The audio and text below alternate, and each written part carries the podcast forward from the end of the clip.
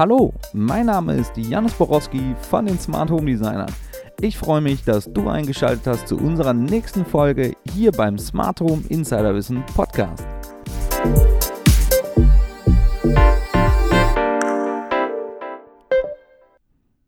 Bei unserer ersten Podcast-Folge möchten wir das Thema besprechen, was ist bei der Planung bei einem Smart Home wichtig? Oftmals ist es ja so, dass du oder ich selber auch ähm, mir ein neues Produkt kaufe oder eine Dienstleistung wahrnehmen muss oder möchte. Und ich möchte aber einfach ein bisschen unabhängiger beraten und informiert werden.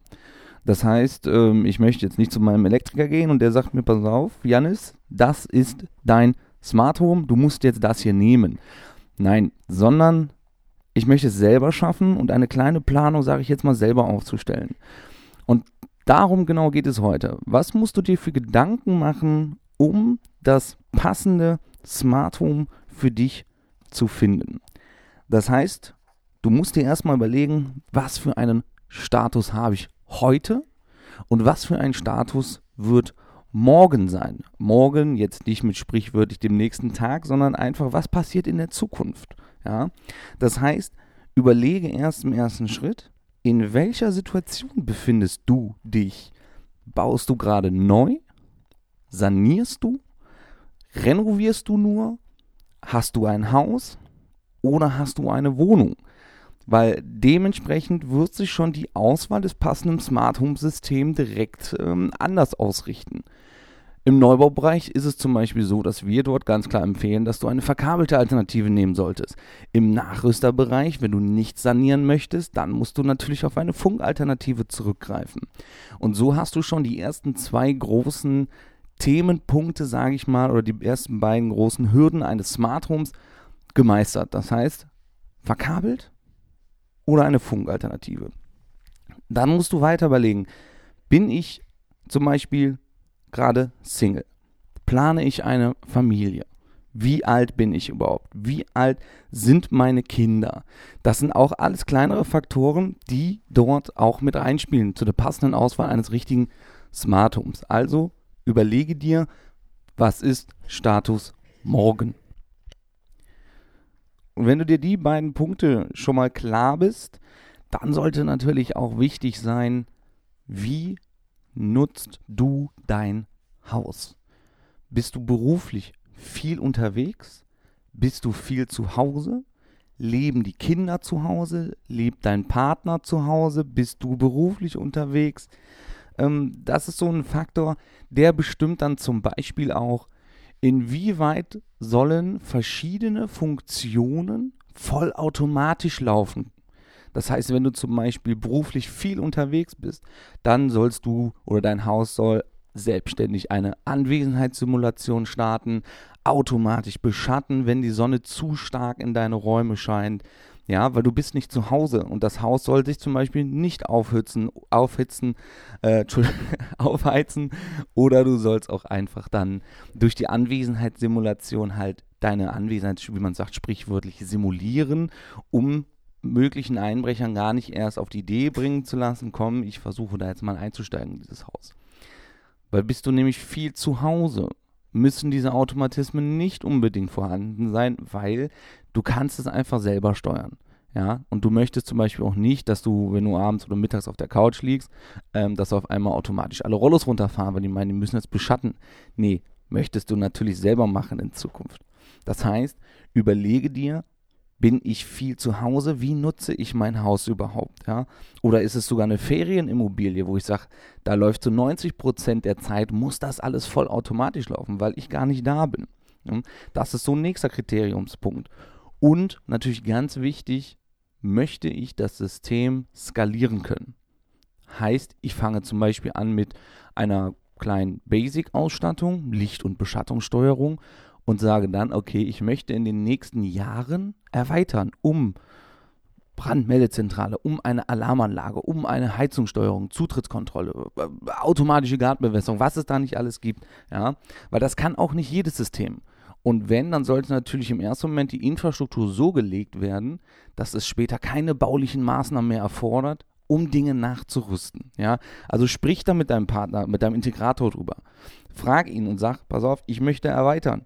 Das ist für mich besonders wichtig und ich möchte nicht, dass irgendwelche Leitungen aufgebrochen werden wieder oder es muss irgendwas aufgestemmt werden, sondern es soll möglichst einfach und flexibel sein, dass du das System wirklich modularweise ausbauen kannst.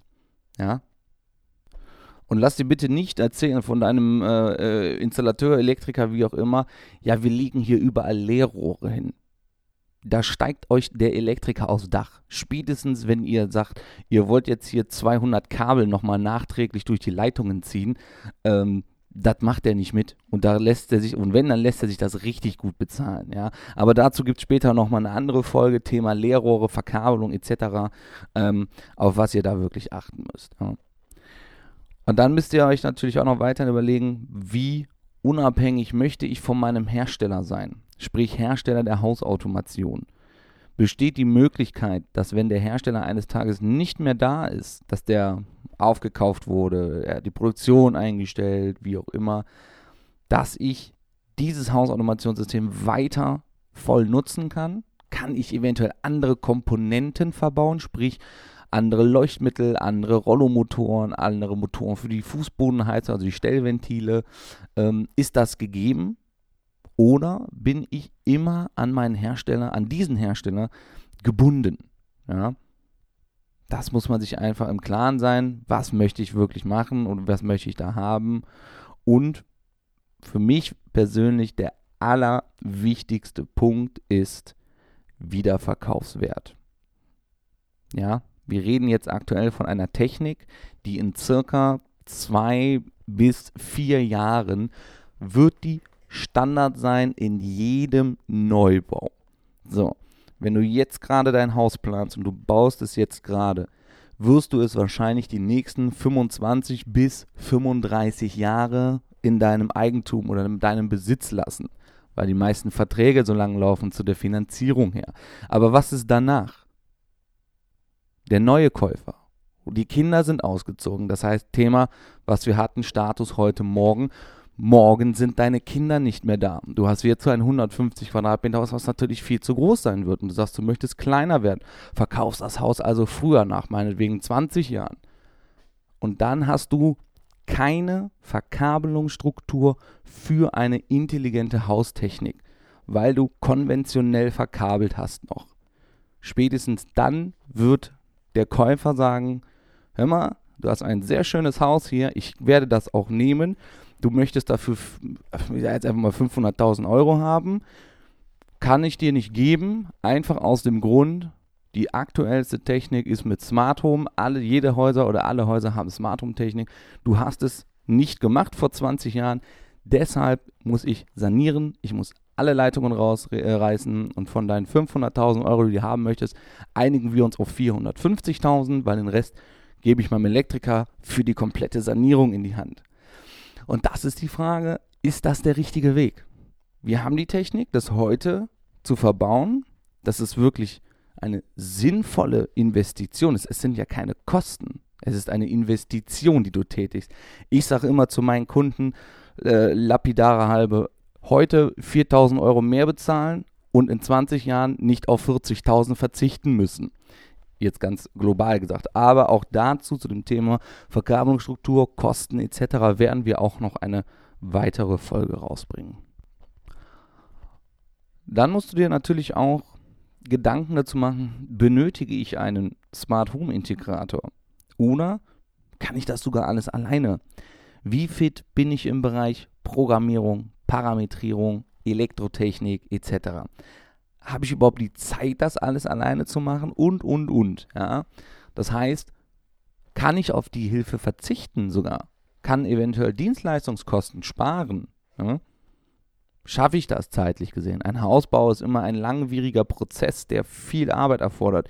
Ihr müsst Boden aussuchen, Fliesen, Türen, ne? Fenster müsst ihr euch aussuchen. Ihr müsst mit dem Architekten jederzeit sprechen. Ihr springt von links nach rechts teilweise. Möchte ich dann auch noch zusätzlich die Hausautomation selber machen Oder möchte ich einen Integrator haben, der mir dabei hilft und sagt, okay, ich mache nur die Grundprogrammierung für dich und den Rest kannst du alleine machen. Das ist auch ein Thema. Inwieweit möchtest du selber dich später darum kümmern können? Möchtest du selber Eingriff auf die Anlage haben? Ja? Sind Folgekosten verbunden?